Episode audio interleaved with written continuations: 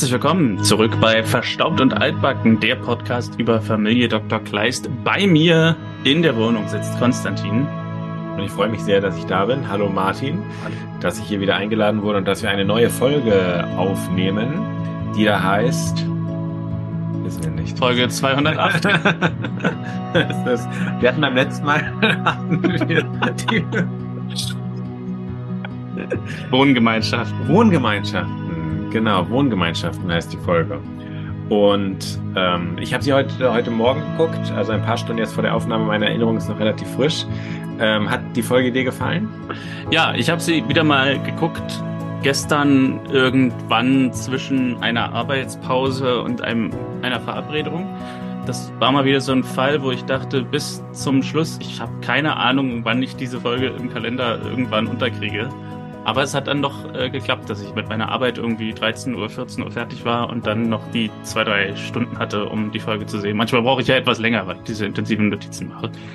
Gab es eigentlich bei dir schon mal sowas, dass du ähnlich wie Dr. Kleist ja immer zu irgendwelchen Orten gerufen wird, dass es hier schon mal hieß, Martin, wir haben hier gerade eine Aufnahme, das Gerät hat nicht funktioniert, du musst vorbeikommen. Und dann kamst du nachts mit deinem Fahrrad an gerade? Äh, nachts nicht, aber so, dass jemand mich anruft und sagt, äh, wir haben folgendes Problem, die Technik streikt und hier stehen schon drei Sprecher vor der Tür. Das passiert denn doch ab und zu mal.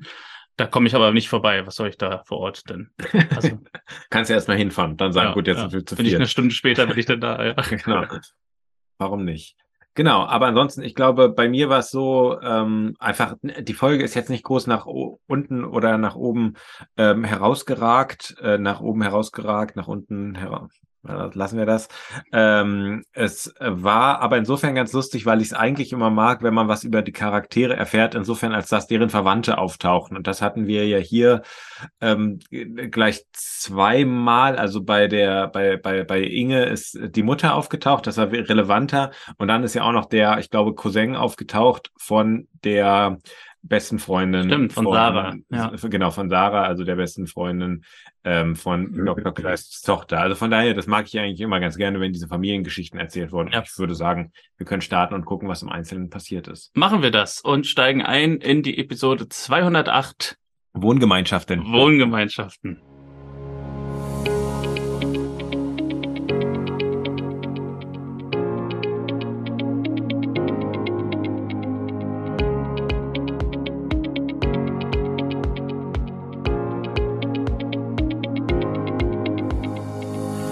Fangen an in der Küche der Kleists, wo Christian und Marlene rumknutschen und die Milch überkocht, weil sie so abgelenkt sind.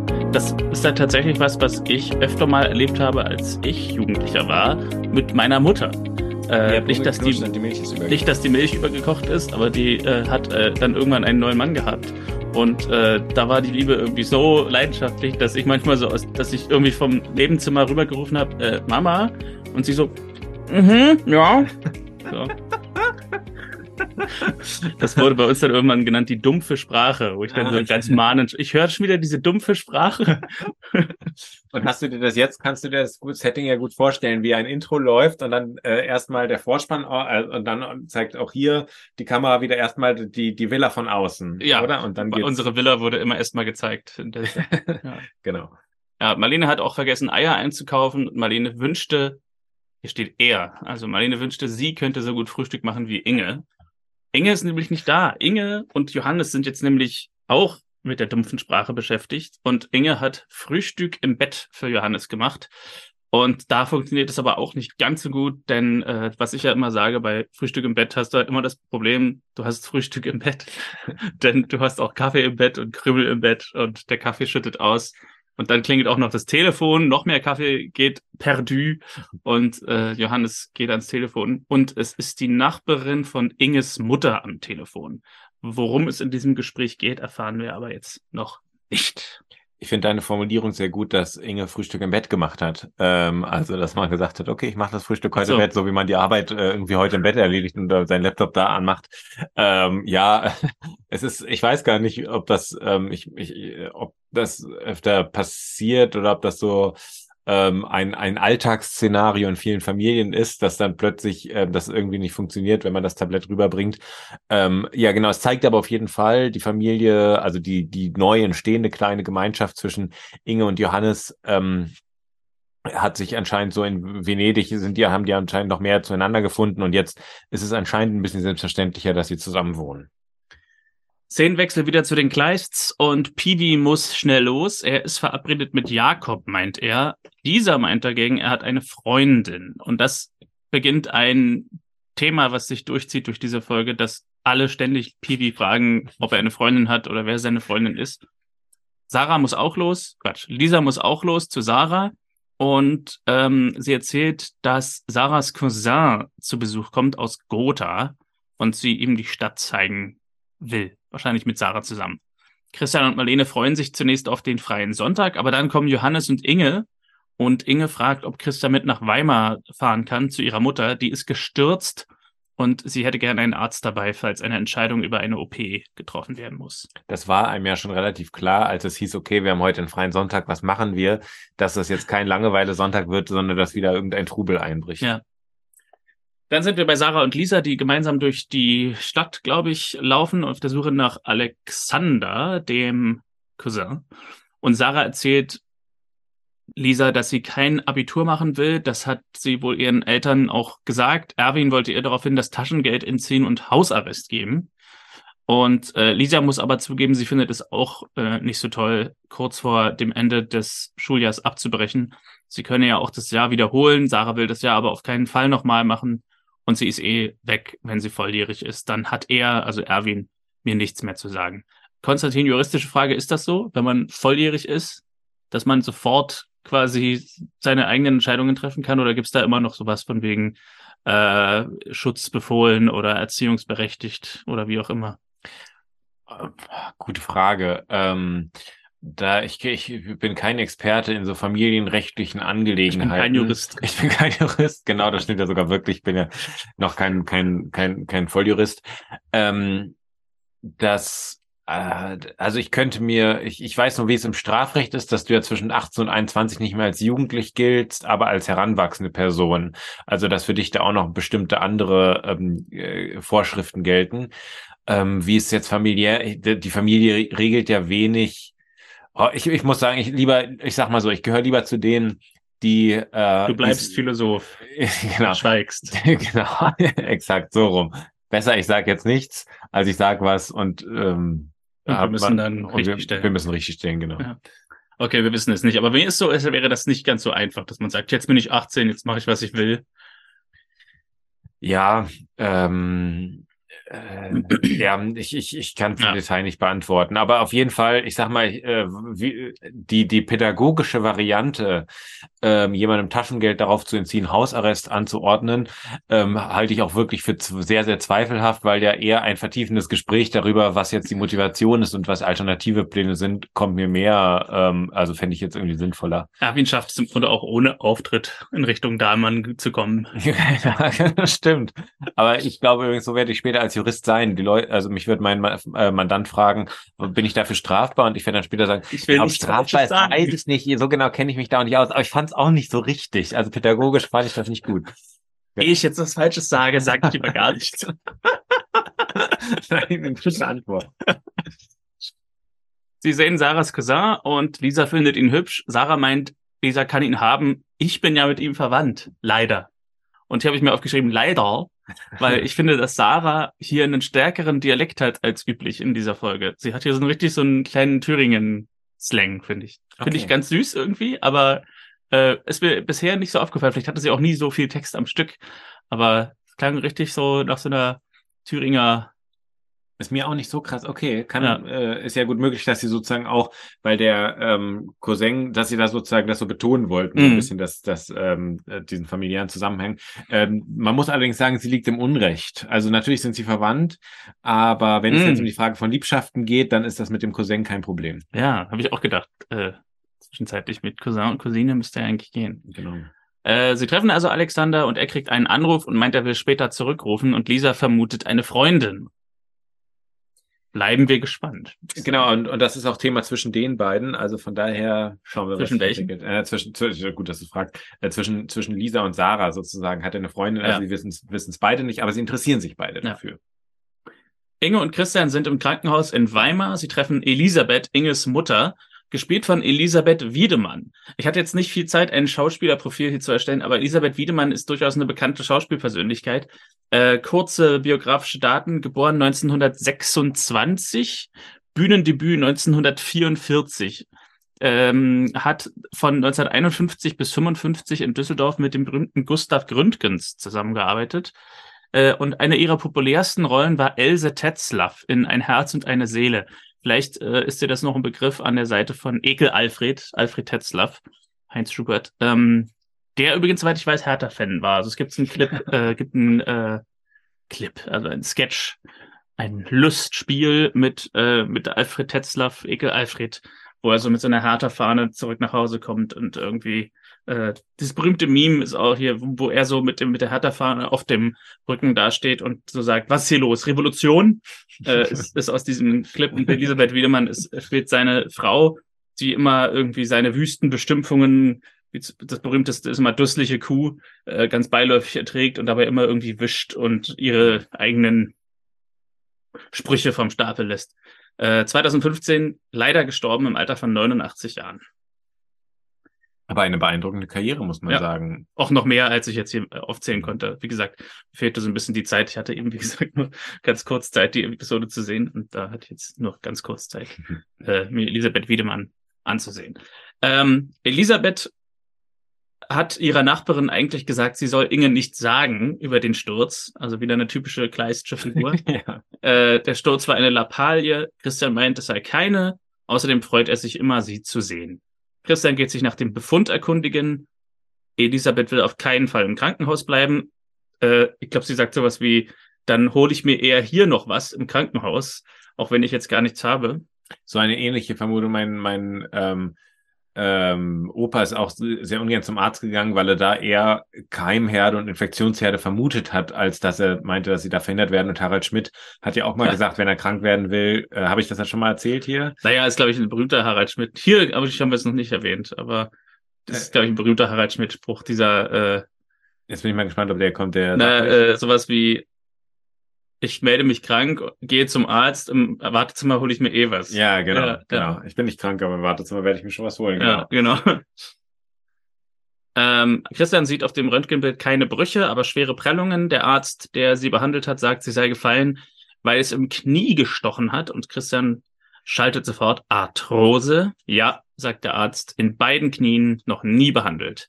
Christian sagt, sie hat ein gestörtes Verhältnis zur Medizin. Der Arzt will sie eigentlich gerne länger hier behalten. Äh, aber Elisabeth meint, sie will nicht bleiben. Sie war noch nie im Krankenhaus, weil sie noch nie, äh, sie war noch nie krank, weil sie noch nie im Krankenhaus war. Sie ist ein freier Mensch und will nach Hause. Die Nachbarin kann ja für sie einkaufen. Christian meint, mit ein paar Einkäufen ist es nicht getan. Sie braucht richtige medizinische Versorgung. Und dann gibt's eine komische Szene, die ich nicht ganz verstanden habe, weil er so sagt, sie haben zwei Möglichkeiten. Und die Kamera fährt so auf Inge und auf Christian. Und dann endet die Szene, wo ich nicht genau weiß, was die zwei Möglichkeiten jetzt waren. Also später vermute ich, was damit gemeint ist, aber an der Stelle war mir gar nicht klar, was, was meint er jetzt, zwei Möglichkeiten. häusliche Pflege oder Krankenhaus sozusagen. Oder Ja, eine häusliche ja. Pflege dann sozusagen mit ihm auch ein bisschen oder Genau. äh, in, in, aber ähm, also du hast recht, an sich wird ihm eigentlich, wird ihr eigentlich nur eine Option wirklich präsentiert, die Krankenhausoption. Pivi und Johannes, Pivi und Johannes sind angeln und sind sehr schweigsam dabei. Und wir, auch wieder, komm, Trinkspiel. Jedes Mal, wenn Pivi nach einem, nach einer Freundin ja, gefragt wird, stimmt. Johannes fragt Pivi nach der Liebe. Pivi meint, das kennt er nicht. Und Johannes, es gibt doch bestimmt Mädchen, die dich klasse finden. Und Pivi fragt jetzt hier schon, wieso will das jeder wissen? Äh, und er wird aber gerettet von einem Anruf, den Johannes auf dem Handy kriegt. Und Inge berichtet über ihre Mutter. Äh, währenddessen ist ein Fisch an Johannes Angel, den er eigentlich gerne einholen würde. Das sind mir übrigens die liebsten Leute, die, die unbedingt ans Handy gehen, während sie was ganz anderes machen, aber dann im Gespräch sagen, es ist gerade nicht so günstig, sie sind gerade ganz beschäftigt, das passt nicht. Also warum dann nicht einfach nicht drangehen, wenn es nicht passt? Ja, ich mache es ja manchmal umgekehrt, dass ich manchmal frage, passt es dir gerade, wenn ich jemanden Ja. anrufe und auch jedes Mal wieder denke, okay, es ist eine Einstiegsfrage, aber die Frage ist an sich ein bisschen blöd, weil wenn es der Person nicht passen würde, wäre sie nicht rangegangen. Ähm, aber wir sind ja eben ein bisschen Peewee-Fans, glaube ich, also vom Darsteller und auch von der Figur und ich ich finde auch hier wieder, dass er ähm, sehr souverän reagiert. Also er sagte so, warum will das jeder wissen? Mhm. Aber er sagt es mit genau der richtigen, entspannten ähm, äh, Gleichmütigkeit, die man das auch, die man da auch haben muss, dass man irgendwie sagt, ich verstehe es nicht, wundere mich. Also es hat mal eine Freundin von mir hat mal gesagt, nicht ärgern, immer nur wundern. Mhm. Und das, ich finde, das, das äh, beherzigt Piwi schon sehr gut. Ja, es ist so dieses Ding, ne, dass man so denkt, okay, junger Mann, kommt jetzt, weiß ich nicht, wie alt ist er, 13 oder so. Na, muss doch jetzt mal langsam, muss doch jetzt mal langsam was gehen. So. ja, stimmt. Erwartungen des Umfelds. Ja. ja, jedenfalls wird Johannes gebraucht, meint er nach diesem Anruf. Er muss aufhören mit dem Angeln für heute. Sarah, Lisa und Alexander sind währenddessen beim Kaffee trinken. Alexander erzählt, er macht eine Lehre als Modellbauer und im weiteren Gespräch wird auch davon erzählt, dass Lisa anscheinend in der Schule die Klassenbeste ist. Kurze Szene mit Pibi und Johannes, die ein Bett beziehen in, äh, in Inges Wohnung, wie wir später feststellen, äh, oder die Couch beziehen. Und Pibi schlägt sich eigentlich ganz gut. Dann äh, kommt Christian mit dem Auto an und hat Elisabeth und Inge mit im Auto. Äh, sie halten vor Inges Haus. Und Elisabeth will nicht in den Rollstuhl, lässt sich von Christian aber überreden und sie werden von Piwi und Johannes empfangen. Elisabeth erkennt Piwi kaum wieder, also nach dem Motto, du bist aber groß geworden. Äh, und was tut sie? sie fragt mal nach der Freundin, was ja eigentlich mal interessant ja, äh, interessant. Ich würde Piwi auch gerne fragen, hast ja. du eigentlich eine Freundin? Denkt mal gut zu wissen, ob er eine Freundin hat. Fände ich gut. Ja, ich meine, es ist schon 13, da müsste jetzt langsam müsste langsam was gehen. Jetzt langsam. Ne? Äh, und Johannes will was zu essen machen, aber Inge möchte mit Elisabeth alleine sein und sie meldet sich dann wenn sie ihn wieder sehen will. Währenddessen wieder bei Sarah, Lisa und Alexander, die durch die Stadt schlendern, erzählt er, dass er bleibt, bis er ein Zimmer gefunden hat. Dann holt er die Sachen aus Gotha und muss dann am ersten morgens auch schon bei der Lehrstunde sein. Und sein Fazit, es wird eine super Zeit. Alexander wird ja von den äh, beiden Damen sehr gut gefunden. Sarah sagt ja schon so von wegen, ich bin ja leider mit ihm verwandt und dieser interessiert sich auch dafür. Was mir nur aufgefallen ist, ist bei der ersten Szene, wo man ihn in der Serie kennenlernt, hat er einen furchtbaren Pullover an. ist ja das auch? Nee. Er hat so einen, so einen karierten Pullover, aber so mit so einem großen Karree sozusagen in der Mitte, wo ich so dachte, okay, das, also da, äh, ich weiß nicht, welche Mode das sein soll, welches Jahrzehnt, aber Fand ich völlig daneben. ah, nee, ist mir nicht so, habe ich nicht drauf geachtet. Aber ich bin ja auch manchmal mit dem Blick unten auf der Tastatur oder so während der Aufnahmen. Ich zeige es dir nachher nochmal. Und an alle, die uns hören, schaut es euch nochmal an. Ja. So geht es nicht. Inge bringt ihrer Mutter einen Eintopf ans Bett zum Abendbrot. Äh, aufgetaut. Erinnerst du dich? Aufgetauter Eintopf. Stichwort. Nein? Nein. Es könnte der Eintopf sein, den sie gemacht hat, als Marlene gekocht hat. Ah, ja, stimmt, der Ersatzeintopf, ja, falls es schief geht. Ja, genau. Man, äh,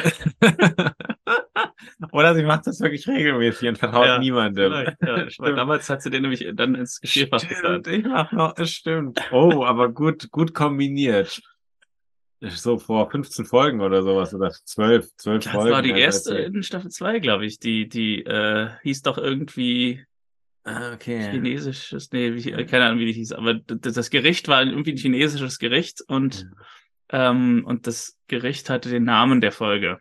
Ja, aber sechs, sieben Folgen ist auf jeden Fall her. Aber stimmt, das ja. könnte gut, könnte gut passen. Ja, äh, Elisabeth meint, so früh ist sie nie zu Abendbrot und sie hätte es schöner gefunden, hätten sie zusammen was gegessen, weil Inge schon was gegessen hat. Und Inge soll den grässlichen Kräutertee wegtun. Er hätte sie ja auch im Krankenhaus bleiben können. Ein Satz, der sonst nur in Jugendherbergen fällt, oder? Den grässlichen Kräutertee. Ja, das ist Pfefferminztee. Ja, genau. Ja. Ich weiß nicht, ob ich das sagen darf, aber also ich bin ja aus einer Familie, die durchaus äh, Kirchen, äh, kirchennah ist. Also meine Mutter ist Organistin, selber Pfarrerstochter in der DDR gewesen und so weiter. Also ich glaube, ich darf es sagen. Äh, der Tee, dieser Kräuterfrüchte Pfefferminztee, der so immer auf Christenlehre Fahrten angeboten wurde, den hat meine Mutter oder vielleicht auch, weil es auch ein Zitat, immer Christenverfolgungstee genannt.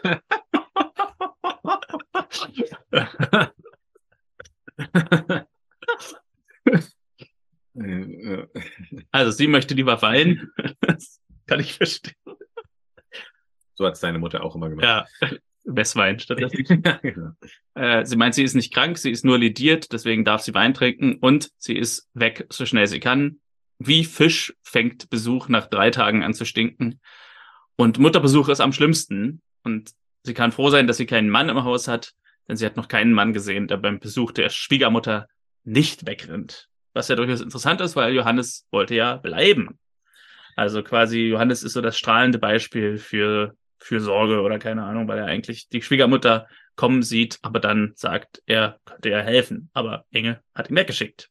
Mir gefällt ja an, am besten daran, dass sie sagt, ähm, dass sie froh sein kann, dass sie keinen Mann im Haus hat, weil sie noch keinen gesehen hat. Also sozusagen die Frage, die an den Piwi gestellt wird, von wegen hast du denn, äh, also passiert irgendwas, ähm, wird äh, bei, bei der bei der eigenen Tochter nicht gestellt, sondern da wird sofort in eine Ken Erkenntnis übergeleitet, die auch sofort ausgewertet wird.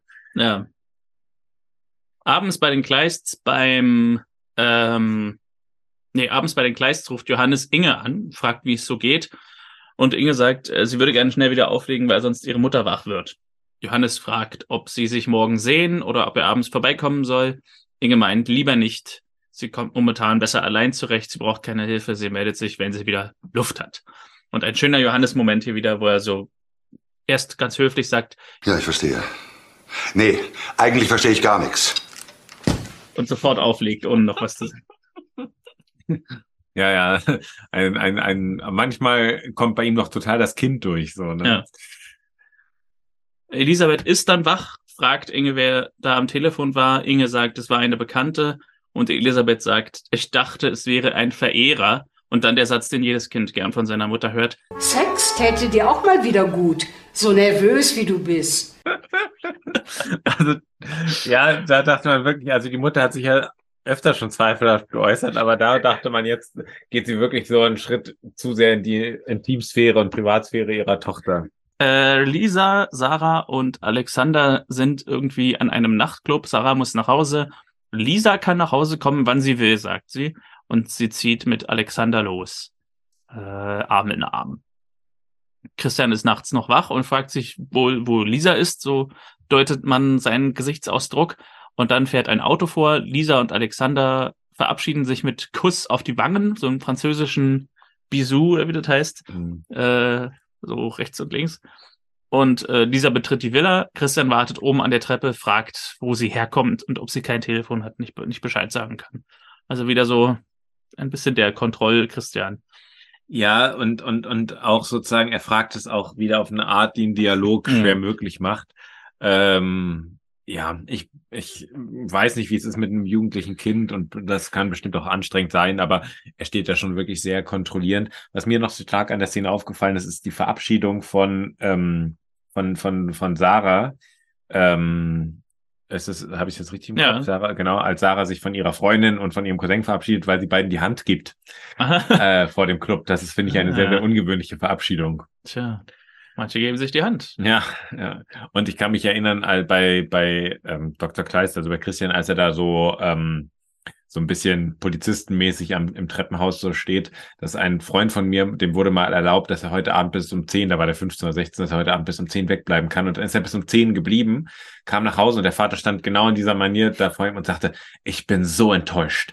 Ich habe dir erlaubt, bis um 10 zu gehen und du nutzt dieses Vertrauen aus. Also sozusagen, du hast die Regel bis zum Ende sozusagen äh, ausgeführt. Also fand ich, so ähnlich kam mir das hier ah, vor. Also quasi, er hat sich der Vater war enttäuscht, dass der Junge nicht von sich aus gesagt hat, ich komme aber trotzdem eine Stunde früher. Genau, ja. genau, dass er die Regel hm. wirklich, ähm, ja, ihrem Wortlaut nach bis zum Ende strapaziert. Okay. Hm. Spezieller Idee. Ja. ja, auf jeden Fall sehr speziell. Am nächsten Tag in der Praxis trifft Johannes auf Nora, die mal wieder was Neues hat. Eine tibetianische Klangschale, die sie im Internet bestellt hat. Äh, irgendwie probieren sie diese Klangschale aus. Mit der Vibration der Schale kann man Blockaden lösen, meint Nora. Und bei Johannes klingt es ganz schön blockiert. Ja, Christian ist fertig mit einem Patienten und Johannes geht rein, will ihn sprechen. Johannes fragt nach der Lage mit Elisabeth. Christian äh, meint, er würde sie auch nicht allein lassen. Also andernfalls, wenn sie jetzt nicht bei Inge wohnt, müsste Inge sonst nach Weimar. Johannes fragt, warum Inge sich wohl nicht helfen lässt. Äh, Christian vermutet, er will, sie will Johannes nicht belasten, aber Johannes meint, sie hat mich nahezu verbannt, nicht mal mehr anrufen darf, darf ich sie und hat die Befürchtung, dass sie sich übernimmt. und möchte, dass Christian nochmal mit ihr redet, was er so sagt. Also mal wieder Nora mit einer neuen, mit einem neuen Gimmick. Ich glaube, wir hatten jetzt Feng Shui, wir hatten chinesische Sternzeichen, noch irgendwas und jetzt auch noch eine tibetianische Klangschale. Und was mir aber, was mich wirklich interessieren würde, ist, weil sie im Jahr 2006 sagt, ich habe das im Internet bestellt. Ja, ist recht früh. Hm. Das ist relativ früh, heute ist es Standard, aber mich hätte interessiert, auf welcher Seite sie das gemacht hat und wie die da Seite damals aussah. Also weil das war, glaube ich, nicht die gleiche Optik, wie es heute war. Es war ja, ich glaube, Amazon und Ebay gab es damals auch schon, aber Okay, sah vielleicht ein bisschen anders aus, ja. wahrscheinlich. Aber es war damals noch ein bisschen riskanter. So. Man, man, man, das war ja wirklich noch so die Anfänge von eBay und so, wo man wirklich was bestellt und dann gar nicht weiß, wer schickt mir da überhaupt was. Ist das überhaupt einer oder schickt er mir am Ende irgendwie leeren Karton oder so? Und du musstest ja meistens per Überweisung zahlen. Also es war noch ein bisschen, äh, bisschen ris risqué. ja. Alexander ist mit dem Auto in der Stadt und holt Sarah und Lisa ab. Und auch hier gibt's wieder die Küsschen auf die rechte und die linke, linke Wange. Und diese Küsschen werden von Marlene beobachtet. die als Schulleiterin direkt um die Ecke ähm, ist, Parkt. parkt, genau. Was mir auffällt, ist, ist es insofern ähm, äh, hat diese Szene was sehr klischeehaftes, weil der Alexander, wie alle Jungen, die irgendwie jüngere Freundinnen haben und im Auto abholen, immer mit einem Cabrio unterwegs sind. Das Cabrio ist immer irgendwie das, die, Ja. das Symbol für die Freiheit. Oder das Motorrad. So. Stimmt, das Motorrad auch. War ja Gregor, der hatte das Motorrad. Stimmt. Wo ist der eigentlich? In Australien. Nee, Genau. Christian gibt Elisabeth irgendein Medikament, das ganz scheußlich schmeckt. Äh, also wir sind in der Wohnung von Inge. Und sie nennt Ärzte grässliche Schwarzmaler. Aber Christian ist der charmanteste Schwarzmaler seiner Gattung. Äh, er sagt, er kommt morgen wieder und spricht Inge dann noch an, ob es ihr nicht zu viel wird mit der ganzen Pflege. Und Inge vermutet, dass Johannes sich beschwert hat. Äh, und Christian macht sich Sorgen. Johannes hat Hilfe angeboten, aber sie hat abgelehnt. Und Inge sagt, Männer helfen immer nur, indem sie im Weg rumstehen und noch mehr Arbeit machen. Und Christian fragt, ist das dein Ernst? Und sie sagt, kleiner Scherz. Na gut, lassen wir es so als Scherz gelten. Ja. Also man spürt, dass das sozusagen, dass da irgendeine Grundwut im Hintergrund auch wabert. Ja. Ja, und er fragt sie hier noch, ob alles in Ordnung ist. Sie sagt ja. Ich rufe ihn an und beruhige ihn. Und Christian sagt ja und trifft dich mit ihm. Er vermisst dich. Wir sind danach wieder bei Alexander, der mit Sarah und Lisa eine Wohnung besichtigt. Er meint, es ist ein bisschen groß für eine Person, aber der Vermieter dachte, er und Sarah seien an einer WG interessiert. Äh, Das Einzimmer-Apartment ist schon weg. Und Alexander erkundigt sich dann dennoch nach dem Preis für die große Wohnung. Und es wird angedeutet, dass die drei eventuell Lust haben auf eine WG. Auf eine Wohngemeinschaft. Damit Siehe der Titel der Folge. ja, genau, hier, hier gibt's diese Verbindung. Ähm, mich hätte aus heutiger Perspektive natürlich, würde mich auch die Wohnung interessieren und der Preis, weil man sich mittlerweile sehr viel mehr für den Mietmarkt interessiert. Den Preis erfahren wir später. Den Preis, ah, okay, Ja. dann habe ich da nicht gut aufgepasst. Aber ähm, ähm, aber es ist eigentlich lustig, wie sich jetzt hier diese WG sozusagen bei der, Be also das ist vielleicht eine der ersten WGs, die sich bei der Besichtigung bilden. Das ist, glaube ich, ein seltenes Ja. Motiv. Inge hat also die Nacht auf der Clubcouch verbracht und Elisabeth meint, sie könnte morgen auch zurück nach Weimar fahren, dann kann Inge ihr Bett wieder haben. Inge macht sich aber weiterhin Sorgen, so ein Sturz könne jederzeit wieder passieren. Und äh, Elisabeth meint, der ständige Aufenthalt in einem Arzthaushalt ist Inge nicht gut bekommen. Inge meint, Elisabeth soll es ernster nehmen ähm, und sie soll sich durchchecken lassen bei Christian in der Praxis. Und Elisabeth entgegnet, wann warst du denn zuletzt beim Arzt? Und stellt die Bedingung, dass sie nur zu Christian in die Praxis geht, wenn Inge sich auch durchchecken lässt. Und darauf lässt Inge sich dann immerhin ein. Aber an sich natürlich ein etwas äh, verwunderliches Kriterium, dass man, dass man sagt, okay, ich mache das nur, wenn du es auch machst. Ähm, ja, man kann sagen, es ist in Ordnung, weil sie sich vielleicht Sorgen um ihre Tochter macht, aber an sich dachte ich zuerst, okay, das ist auch wieder ein Weg, um irgendwie auszuweichen Hm. und um selber sich da vorzudrücken. Geh du mal erst mal, danach gehe ich dann auch. Ja. Äh, wieder ein Motiv, was ich, was mir jetzt auffällt, was oft vorkommt, was auch so total dieses Idyll der Kleist-Serie beschreibt, ist, dass sie immer draußen essen. Also sehr oft zumindest, sitzen sie draußen im Garten und essen Abendessen, essen Frühstück im Garten und so. Keine Wespe am Tisch oder so, sondern immer Stimmt. ganz schön Ja. und alles ganz friedlich und immer schön Ja. eine warme Sommernacht wird draußen noch Abend gegessen und so. Ja, äh, so wie auch hier in dieser nächsten Szene, Abendessen bei Kleist im Garten. Eine ganz witzige Szene, weil Lisa äh, so ähm, am Tisch sagt, ich will noch was mit euch besprechen. Und damit ja nicht wirklich eine einzelne Person anspricht, sondern sagt mit euch, also mit euch allen vermutlich. Daraufhin stehen Johannes, Marlene und Clara auf und fangen an abzuräumen. Also es interessiert sie auch mal nicht. Ja. Ja, dann Ja, übrig bleiben Christian und Piwi. Vielleicht auch nur noch eine Frage der Zeit, bis die gegangen wären, Ja. wenn sie sich jetzt nicht beeilt Ja, hätte. besprecht mal, besprecht mal. Ja, und auch der erste Satz von ihr wird nicht ernst genommen. Oder nicht wirklich verstanden. Äh, der erste Satz ist, glaube ich, sie will mit Clara zusammenziehen. Äh, nicht mit, äh, nicht mit Clara. Äh, Clara mit ist, Sarah? Genau. Sie sagt, dass sie in eine WG ziehen will und dann sagt, ach, so wunderbar, ich habe ja früher auch mal in einer WG Stimmt, sagt gewohnt. Marlene, genau. Ja. Und die Kombination aus, ich möchte mit euch was besprechen und ich möchte mit ihr zusammenziehen, deutet ja nicht darauf hin, dass es, also man sagt ja auch nicht, ich möchte mit euch was besprechen, ich möchte in zehn Jahren mal Pilot werden oder sowas, sondern man will ja auf der, dann auf das Ja. Hier und Jetzt auf was Organisatorisches. Und da sind ja dann alle plötzlich total überrascht, als der nächste Satz von ihr fällt, na, ich möchte jetzt mit dir zusammenziehen. Piwi sagt endlich. ja, ein ganz guter Geschwisterkommentar. Ja. Und hier kommt der Preis der Wohnung. Lisa sagt, es ist eine wunderschöne Wohnung. Ja, 100, stimmt. 150 Euro Miete für jeden äh, durch drei. Also nicht 150 Für durch drei, drei. sondern 150, äh, die, Miet oh, die Miete durch drei sind 150 Euro für jeden. Heißt, wie viel? 150 mal 10, das wusste aus 26, 19, 18, dann werden wir das Subkutane, wenn wir das, äh, 450. Äh, Subdominante, äh, Genau. Tangente, Cotangens. Genau, da den Vektor Bildung. 22 Prozent macht ja 450. Ja. 450? Nein, 150 mal 3 sind noch 450. Das ist recht. Das ist ja ganz schön wenig, ne? Genau, deswegen würde mich auch die Wohnung eigentlich interessieren.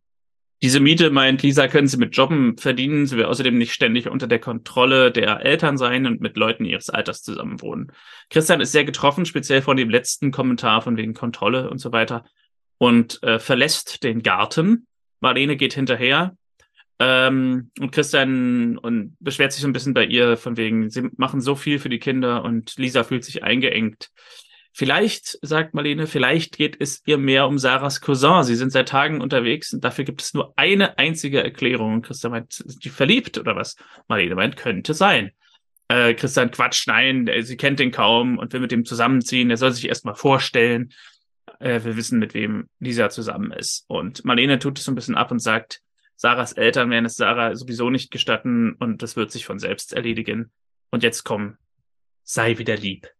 Und er grummelt zwar noch so ein bisschen, aber er ist wieder lieb. Ja, eigentlich eine ganz äh, schöne, ganz schöne Drehung, dass sie das so sagt. Ähm, an sich ist ja Christians Auftreten, also er lässt sich ja nicht auf den Dialog ein, ähm, ein bisschen, er ist überraschend zickig. Ähm, also er ist schon sehr getroffen. Sagen, Ja. sagen wir es mal. Ich glaube, er hätte nicht unbedingt Nein gesagt zu der Sache an sich. Aber äh, Lisas Kommentar von wegen, sie fühlt sich unter Kontrolle und eingeengt und sowas, äh, war dann das, wo er meinte, das hat ihm jetzt nicht so gefallen. Ja, vielleicht hätte sie es eher formulieren sollen in Richtung, ich will mehr Eigenständigkeit erreichen oder irgendwie Ja. sowas. Johannes und Inge gehen spazieren am nächsten Tag. Inge hat nur kurz Zeit. Johannes fragt Inge, ob ihre Mutter ein willkommener Anlass ist, ihn nicht mehr zu sehen. Denn er kann nicht fassen, wie abweisend sie ist. Du liebst mich nicht mehr, nicht? Ja, die Venedig, also äh, trotz Venedig scheint sozusagen durch die Anwesenheit der Mutter jetzt, äh, also das Problem bleibt erhalten. Wir haben es mit diesem Problem jetzt seit ungefähr 20 Folgen zu tun. Ja. Elis äh, Inge sagt, Elisabeth weiß nicht, dass wir so intim sind und sie kann auf ihre Kommentare zu dem Thema verzichten. Johannes meint, das klingt wie 19. Jahrhundert und dass wir ja keine Teenager mehr sind.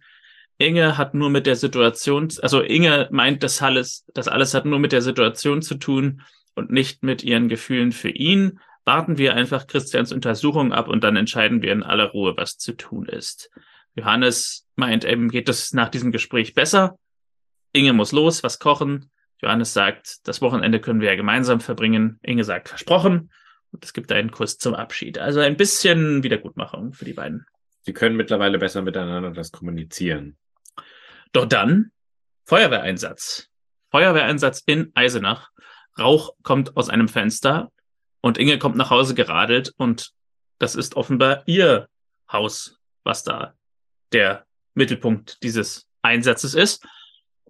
Und Elisabeth kommt aus dem Haus gerannt. Die Nachbarin sagt, sie haben die Feuerwehr gerufen, weil Elisabeth nicht aufgemacht habe. Und die Erklärung ist, Elisabeth hat versucht, Gulasch zu kochen und sich dabei irgendwie im Garten ausgeruht.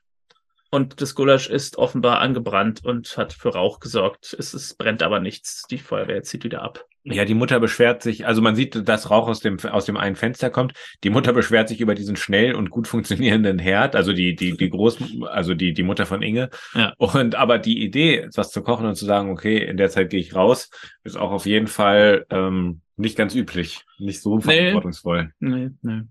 Dann sind wir wieder in der leeren Wohnung, wo Alexander die Fenster ausmisst. Lisa kommt mit einem, mit einer so einer Papppalette Kaffeebechern dazu und erzählt, dass sie Eltern, dass ihre Eltern erst überzeugen muss. Sie hat den Kaffee schwarz mit Zucker, so wie er es mag. Und er hat ihr irgendeine Aufnahme von einer Band gemacht, die sie so gerne mag. Ich habe nicht genau das Medium erkannt, auf dem er es hier gemacht hat. Also sowas wie eine Minidisc oder so. Das sah ein bisschen komisch aus. Und wir sehen den Almost Kiss. Ein, eine, auch wieder eine berühmte Trope, wo sich zwei Figuren fast küssen, aber dann unterbrochen werden von einer dritten Figur, in diesem Fall dem Vermieter, der absperren muss. Ähm, kurze Frage. So, weil ich, ich muss es jetzt mal vorwegnehmen. Am Ende wird ja enthüllt, dass Alexander eine Freundin hat. Ja. Am Anfang ähm, gibt es einen Moment, den habe ich jetzt vorhin überblättert, dachte, der hat vielleicht nichts zu bedeuten. Daran fällt er mir jetzt leider auch nicht mehr ein. Und hier gibt es einen Moment, wo er doch ziemlich. Ähm, ah, der andere Moment war am Club, wo er so Ja. den Arm um sie legt. Ja. Und dieser Moment hier, wo er ja doch ziemlich auch selber den Kuss zugelassen hätte, wäre der Vermieter nicht gekommen. Das sind ja schon Sachen, die ein Mann mit Freundin eher nicht macht. Ja. Also ich finde das Verhalten äh, dann eher schwierig, ehrlich gesagt. Auf jeden Fall. Also ähm, es ist sehr verwundernswert. Ich meine, wir kennen jetzt den Hintergrund nicht. Was ich auch nicht weiß, ist, ob die Person vorher wirklich die ganze Zeit die Freundin war oder ob es ähm, sich vielleicht auch erst im Rahmen dieser Folge, was wir dann aber nicht mitbekommen haben, entschieden hat, dass sie wirklich die Freundin ist. Aber ähm, ich finde das Verhalten von Alexander sehr problematisch. Ja, ja. Kommen wir nachher nochmal drauf. Ja. Inge und Johannes räumen die Küche auf, die also nicht abgebrannt ist, sondern nur Gulasch äh, ist angebrannt und sie müssen irgendwie die äh, den Herd wieder freikratzen von dem ganzen angebrannten Gulasch.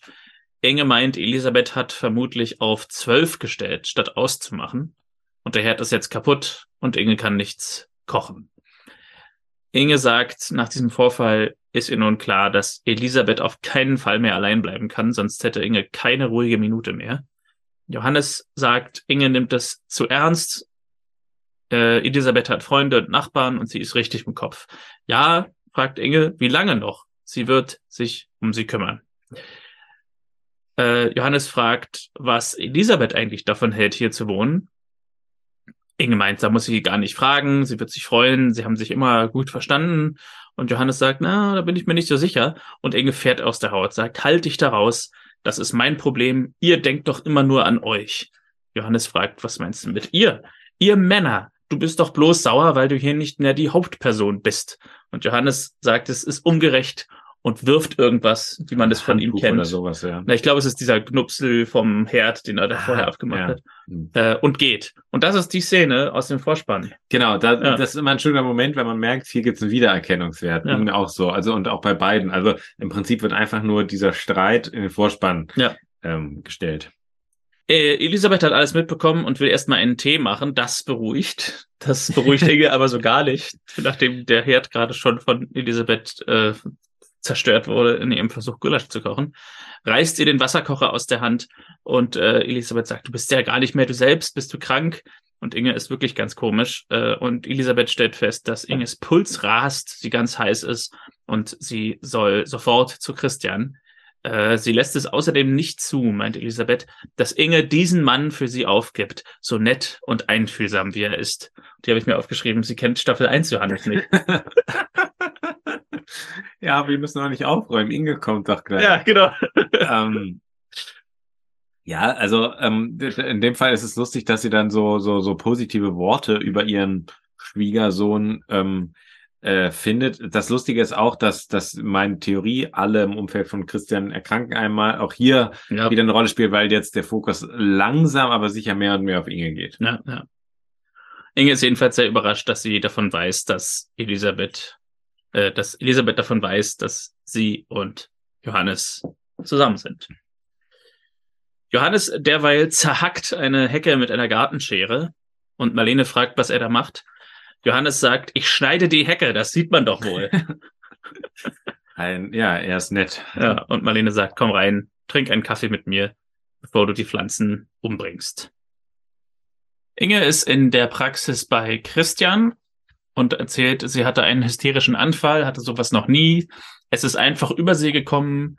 Äh, Sie hat Johannes grundlos angeschrien und sie konnte sich nicht einkriegen. Christian fragt, ob sie auch feuchte Hände hatte. Inge sagt ja, andauernd. Sie schläft auch schlecht. Sie wacht nachts schweißgebadet auf. Sie ist tagsüber erschöpft. Und Christian, Christian fragt nach ihrer Verdauung und Inge sagt, ja, mehrfach am Tag, wenn du das meinst. Ja, und sie misst, äh, er misst ihren Blutdruck. Inge glaubt, sie hat abgenommen, obwohl sie immer viel isst und mörderischen Hunger hat. Christian meint, der Blutdruck ist zu hoch. Es könnte eine Schilddrüsenüberfunktion sein. Das heißt, meint Inge, sie könnte gar nichts dafür. Das wäre aber schön. Und äh, nein, nein, sie freut sich nicht wirklich, dass sie krank ist. Ähm, Christian meint, das kann man behandeln, aber es kann auch was anderes sein, Hormone oder so. Jetzt will er erstmal Blut abnehmen, einen Ultraschall morgen machen, etc. Inge meint, nö, das dauert zu lang. Meine Mutter ist sonst den ganzen Tag allein. Man ahnt also auch, mittlerweile weiß man ja auch, woher sie diese, ähm, ja, diese leichte Ablehnung oder Gleichgültigkeit den Ärzten gegenüber Ah, hat. Äh, Das erfährt man ja auch in dieser Folge. Mir jetzt gut gefallen, wenn Christian so mehr so gefragt hätte, wie geht's Ihnen denn privat, wie ist denn Ihr Umfeld oder sowas, was ja Ärzte manchmal machen. Das wäre lustig gewesen, wenn er getan hätte, als kenne er sie Ja. gar nicht. Ja, total die Patientin, er total im Doktormodus. Genau. Ach, Frau Merz, dass ich Sie mal wieder hier in der Praxis habe. Zu Ihnen komme ich morgen. Christian meint, es ist besser, wenn Elisabeth bei Ihnen einzieht, also bei Christian in der Villa. Dann hast du, Inge, Luft und es ist ja auch immer jemand da in der Villa. Inge meint, nein, sie schafft das, das ist nicht nötig. Christian äh, ge- entgegnet aber, das ist pures Eigeninteresse der Familie, weil äh, sie Inge brauchen zum Frühstück machen und aufräumen. Exakt. Und Inge meint, ähm, wenn, was ist, wenn Elisabeth nicht einverstanden ist? Christian meint, dann muss ich sie überreden. Währenddessen haben Johannes und Marlene auf dem Balkon Kaffee getrunken. Johannes sagt, so einen Streit hatten wir noch nie äh, in Bezug auf äh, Inge. Und Marlene schlägt vor, er soll doch erstmal abwart- abwarten und Inge die Chance geben, sich zu entschuldigen. Johannes meint, das wird sie nicht. Äh, Marlene meint, dann kannst du immer noch das Gespräch suchen. Es klingelt das Telefon, Johann Johannes geht ran und unhörbar für den Zuschauer sch- ist es Inge und ähm, entschuldigt sich und Johannes sagt, nein, nein, da bin ich dir natürlich nicht mehr böse. Also sie entschuldigt sich eben doch und Johannes vergibt ihr. Aber insgesamt wäre schon interessant, mal so eine Art Zeitstrahl zu bilden.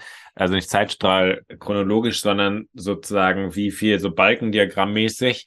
Wie lange hat, ähm, haben Johannes und ähm, Inge schon mit sich selber über ihre Beziehung gesprochen und wie lange und wie oft mit anderen? Also Mhm. ich glaube, sie selber haben überraschend wenig darüber Ja. gesprochen, sondern meistens den Dialog mit Dritten gesucht. Es ist auch oft so, dass wenn wir die persönlichen Momente sehen, endet irgendwie die Folge oder, oder es wird so abgeblendet Stimmt, ja. oder so. Ja. Zum Beispiel damals, willst du mit mir, will- willst du mit mir, will- willst du mit mir gehen?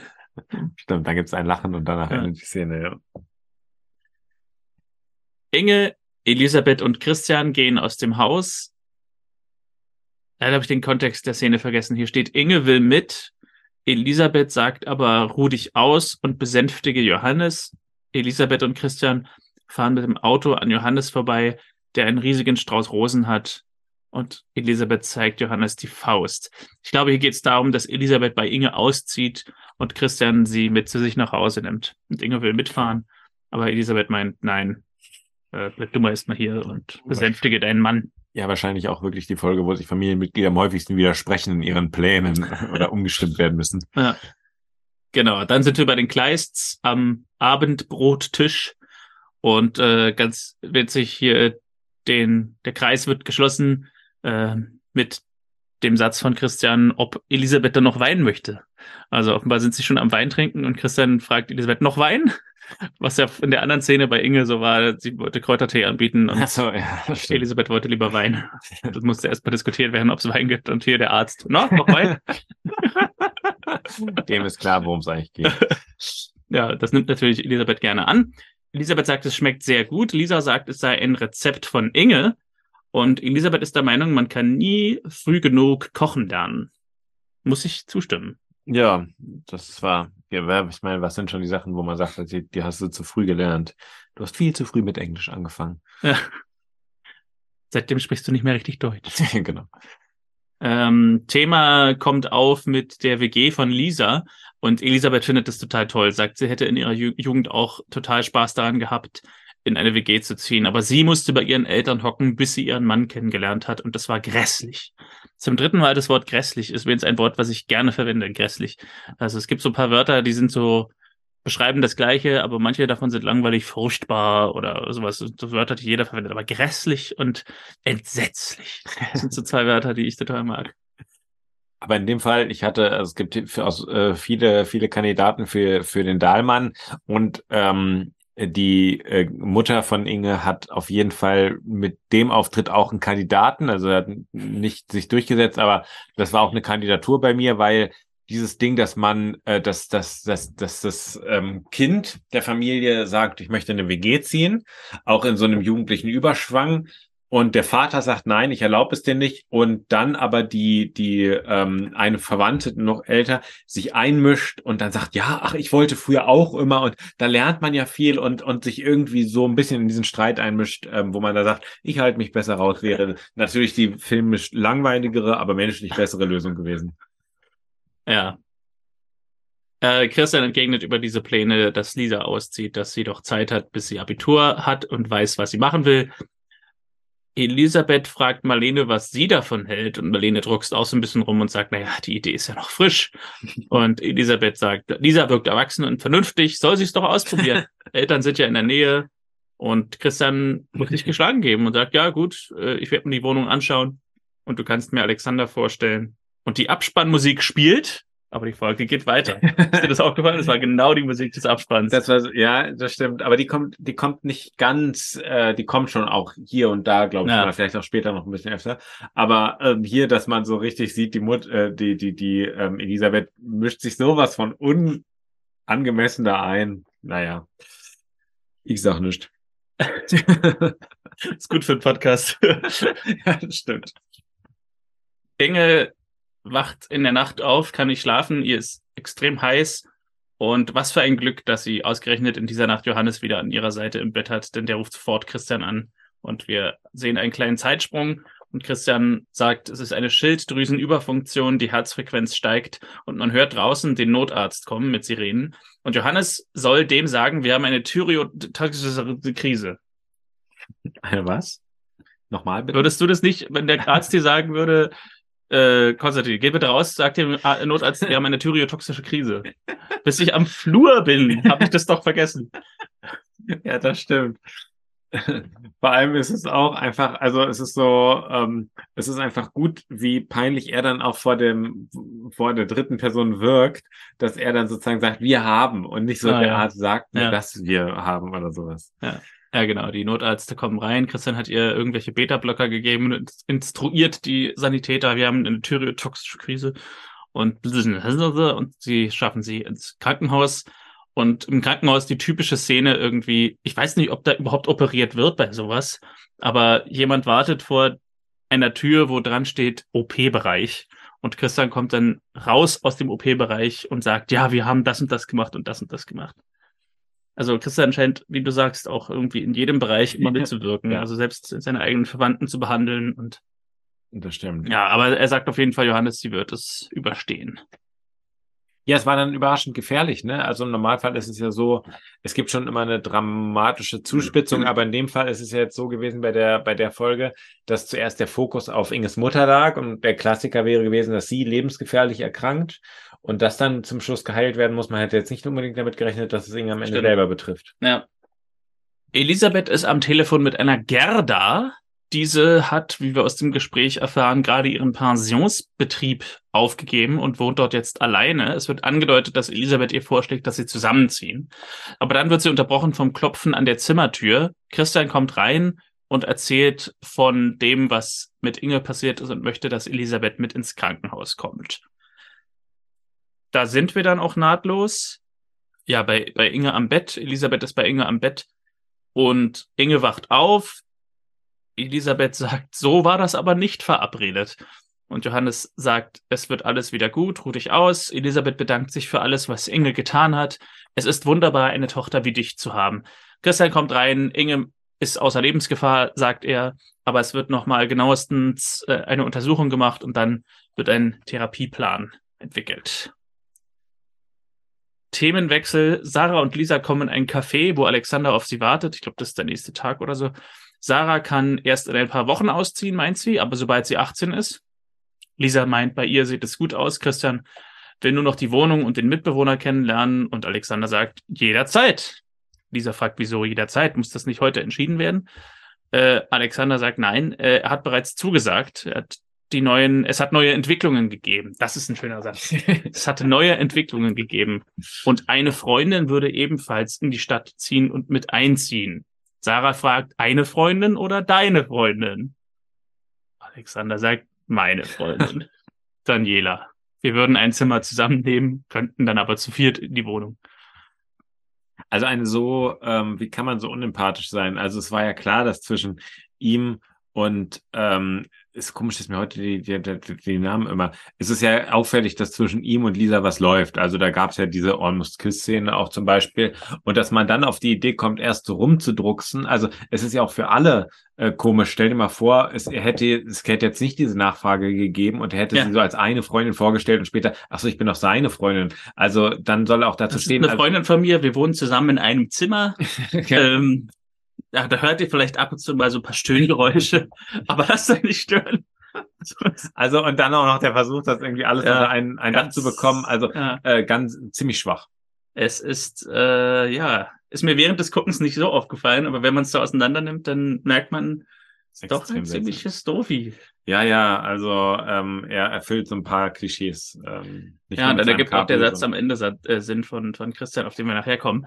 Alexander also sagt, es ist seine Freundin Daniela, sie würden ein Zimmer nehmen und sie könnten dann sonst zu, vier in, zu viert in die Wohnung. Lisa sieht Christian kommen, der in dem Moment äh, gern Alexander kennenlernen will und sie fängt ihn ab, sagt ihm, er will, äh, sie will nicht mehr einziehen und er soll doch sagen, dass sie nicht darf. Und das machen sie dann auch. Christian und dieser spielen Charade vor Alexander. Christian sagt, er hat die Entscheidung getroffen, dass sie vor dem Abitur nicht ausziehen darf. Ende der Diskussion. Lisa protestiert so ein bisschen gespielt, aber Christian nimmt sie mit und sagt, Inge wird jetzt aus dem Krankenhaus entlassen und es gibt noch viel zu tun. Und beide gehen. Ich muss sagen, das hat mir mega gefallen. Ja, ja, ja, total. Weil äh, einfach auch so, Lisa sagt, okay, keine Fragen jetzt, mach das und das. Und er macht voll mit als Vater und äh, macht es genauso, wie es sein muss. Und sie gehen am Ende und dann wird hinterher, glaube ich, erklärt, was äh, Ging Was- mir auch so. ja. Also das, das, Zusammenspiel, wo man dann merkt, es ist auf einer gewissen Ebene totales Vertrauen da. Ähm, er lässt sich auch darauf ein, dass er Ja. der Buhmann bei den anderen ist. Wir fragen, was ist denn das für einer und Ja. sowas. Und ähm, ich, es erinnert mich auch an einen Freund von mir, der eine sehr anstrengende Freundin hatte, also eine sehr vereinnahmende Freund ist Freundin. auch nicht von mir jetzt. Nein. ähm, und der dann oft ähm, seine Mutter gefragt hat, äh, du sag mal, haben wir heute irgendwas vor? Und dann ähm, am Telefon sozusagen, wenn sie gefragt hat, treffen wir uns heute? Er hat dann ist dann zu seiner Mutter, äh, Mama, haben wir irgendwas vor? Also es war noch eine 12, 13, 14 Jahre alt. Und dann ähm, auch äh, sozusagen, oder sie konnte es nicht sehen, weil es am Telefon war. Und dann hat er so sein, sein Gesicht zu so einem Nicken und sowas. Und dann hat sie gesagt, ja, du, wir haben heute relativ viel vor und sowas. Und wo wir dann klar war, okay, also ich mag diese Art von von äh, spielerischen Zusammen äh, agieren. Ja, es ist vor allem deshalb cool, weil es eben so äh, generationenübergreifend ist. Ja. Also ich finde es nicht ganz so cool, also ich finde es auch cool, aber es ist nicht ganz so bahnbrechend, wenn jetzt zum Beispiel zwei Jugendliche sich gegen die Eltern irgendwie verschwören. Mhm. Aber wenn so die Tochter mit dem Vater sich verschwört gegen andere, finde ich Mhm. das irgendwie eine charmante Sache. Ja. Die Szene, auch meine Lieblingsszene, glaube ich, in Ja. der Folge. Genau, also sie gehen ab, Lisa und Christian und Sarah sagt zu Alexander noch im Weggehen, komisch, sonst ist er nicht so. Naja. Lisa bedankt sich bei Christian und Christian möchte dann doch den Grund erfahren und versteht dann aber aufgrund eines Blicks, hier wurde ein bisschen gekürzt, würde ich sagen, aber gut, er versteht, äh, der Alexander, den Lisa gerne äh, in ihrer WG gehabt hätte, ist vergeben. Und hier ist dann der Satz, der dann mehr Sinn ergibt, wie ich eben meinte. Soll ich dir mal was über die Männer erklären? Mhm. Also da wäre ich interessant, äh, gespannt gewesen, was das geworden wäre, gerade in diesem Kontext. Weißt du, Kindchen, das mit den Männern ist so. ja. Sie haben zwar eine Freundin, aber dann machen sie sich an andere ran. Weil, keine Ahnung, also Ja, stimmt. Da wäre einige Erklärungen, äh, ist er da durch diesen Satz auch wieder schuldig geworden. Ja, es wäre interessant gewesen, die Szene zu Ende zu sehen, aber sie endet hier. Die Kleists richten den Garten her für Inges Rückkehr. Pivi macht Musik an. Clara tanzt für sie, als sie den Garten betritt. Es gibt Sekt zu ihrer Rückkehr. Und Elisabeth sagt, sie sieht jetzt gesund aus. Sie hat das Zimmer schon frei gemacht und aufgeräumt. Sie fährt nämlich heute Abend weg. Und erklärt, Gerda und Lieselotte sind Schulfreundinnen und Lieselotte ist seit einiger Zeit allein und einsam. Gerda hat ein großes Haus an der Ostsee, in der sie früher eine Pension hatte. Und sie ziehen jetzt alle zusammen in eine WG. Es gibt genug Zimmer. Falls sie Hilfe brauchen, kann jemand mit einziehen. Und wenn Inge mal Pflege braucht, kann sie gern kommen. Und nebenbei fragt sie Lisa nach ihren Plänen für ihren eigenen Umzug. Und Lisa meint, es hat sich zerschlagen. Und Elisabeth antwortet, wer so eine nette Familie hat, der muss es ja auch nicht eilig haben. Und Inge meint, Mutti, du bist genial. Und mit einem gemeinschaftlichen Abschlusslacher endet diese Folge und wir sehen den Abspann.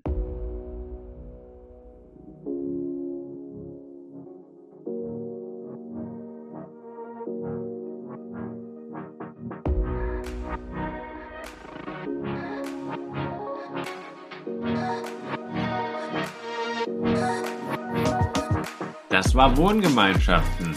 Ja, die wir jetzt auch gründen übrigens, die wir ich wollte gerade sagen, ich bleibe Großes Announcement, verstaubt und altbacken, zieht zusammen. hier. Exakt, genau.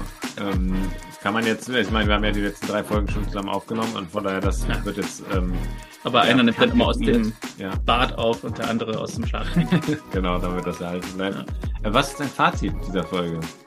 Ja, also ich habe mir aufgeschrieben, eine weitere Figur der Familie erlebt eine medizinische Story, wie du es ja mal gesagt hast. Damit hatten wir, glaube ich, Marlene mit MS-Verdacht, Lisa mit einer Kopfverletzung, Johannes mit einer Blinddarmentzündung und Inge mit Schilddrüsenproblemen. Offen sind meines Wissens Pivi und Christian selbst. Und Clara.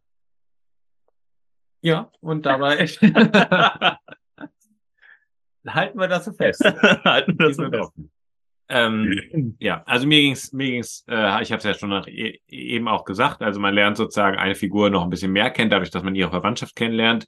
Und ähm, an sich fand ich ja auch diese, diese Jugend-Love-Story durchaus in Ordnung, ähm, vor allem mit dieser überraschenden Wendung dann am Ende. Ich meine, es wäre wirklich spannend gewesen, wenn sie in eine WG gezogen wären. Das hätte sicherlich Ja. auch Potenzial äh, für die Drehbuchautoren noch für viele, viele weitere Stoffe gegeben. Aber insgesamt ganz nett und wirklich mit dieser schönen äh, Szene am Ende zwischen Lisa und dem Vater. Das hat mir sehr gut gefallen. Also ich hatte wieder mal das Ding, dass ich die zwischenmenschliche Geschichte interessanter fand als die medizinische, äh, also in dem Fall Inges und Elisabeths ähm, Konflikt so um Mutter-Tochter-Geschichten, Pflege von Erwachsenen, äh, von, von älteren Menschen und so weiter.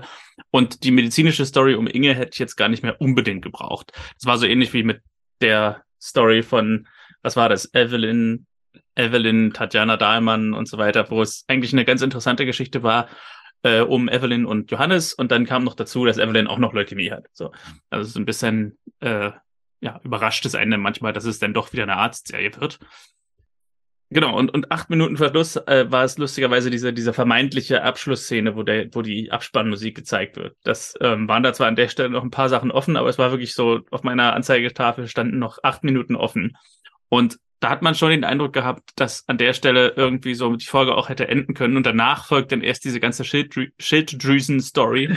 mit, äh, mit Inge in vollem Umfang. Das macht schon den Eindruck, als sei da irgendwie zu wenig Material gewesen, die 45 Minuten zu finden. Man hat dann später noch ein bisschen Sättigungsbeilage hinzugefügt. aber ähm, wer weiß, also vielleicht war es auch von Anfang an so geplant.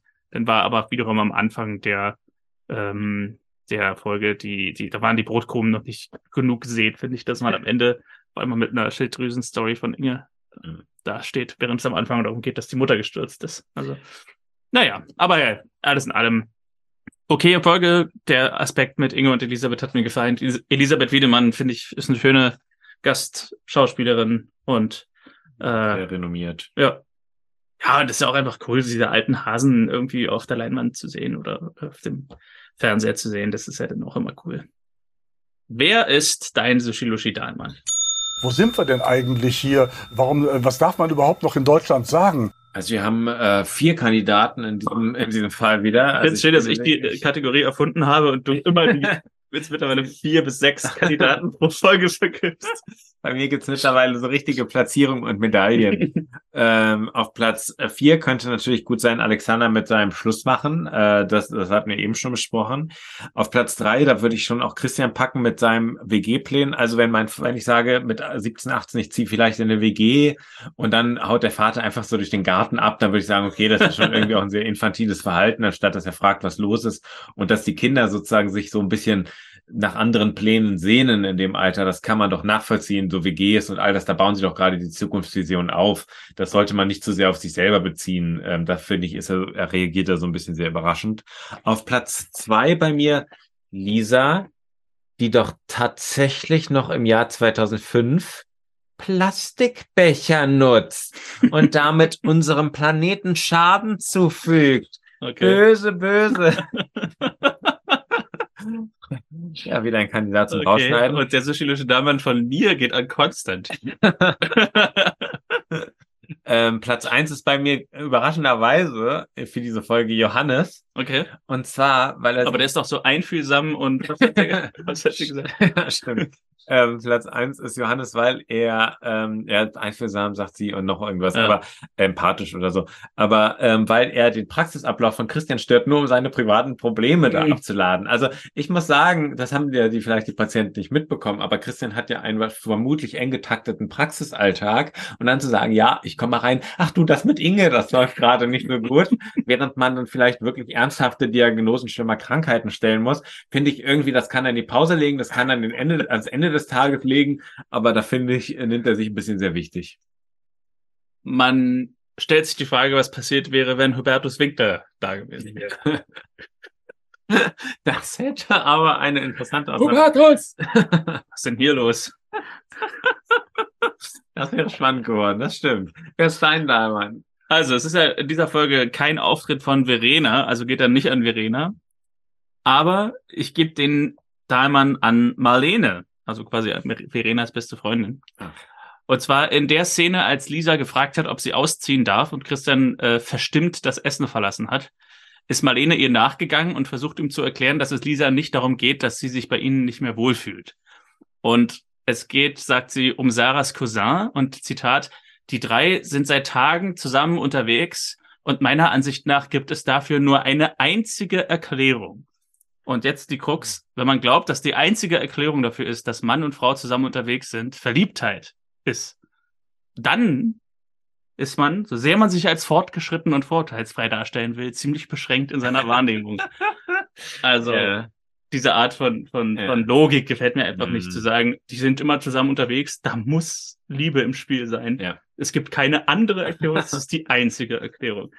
Das ist einfach irgendwie, keine Ahnung, finde ich so albern und dämlich. Ja, stimmt. Darum, sehr, sehr klischeebehaftet. Ja, ja, darum Marlene, der Soshiloshi Damen.